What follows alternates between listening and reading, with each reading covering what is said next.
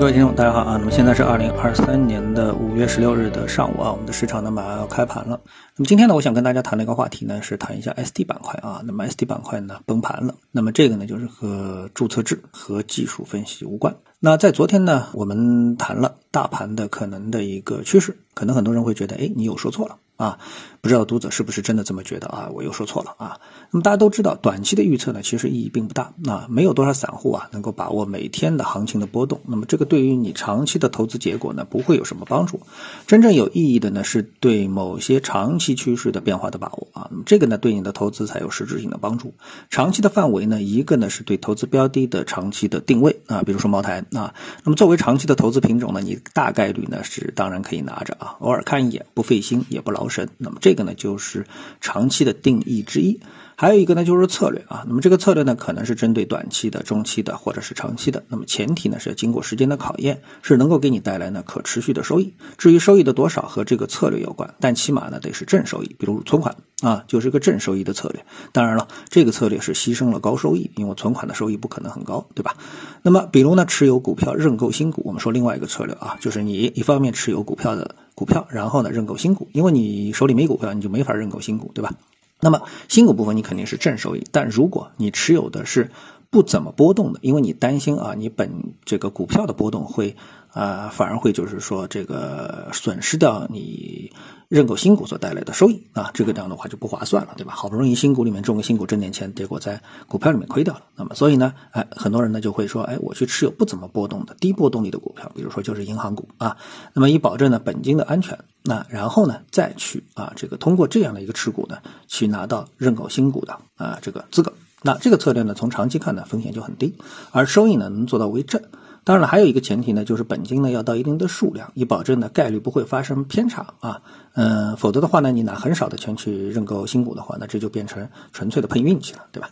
好，那今天呢，之所以说到策略呢，就是提醒一下大家啊，如果策略选择错误呢，时间越长啊，那么结果呢，可能就更加悲剧啊。不知道大家是不是注意到了 ST 板块最近的表现啊？四个字：惨不忍睹啊。那么我们来看一下 ST 板块长期的一个表现，把时间放的长一点呢，我们看到 ST 板块的高点啊，是出现在了二零一七年年的三月。然后呢，就是一路的快速的下跌啊。从指数图上面我们可以看到，它在二零一七年三月份的话呢，是在一千八百点。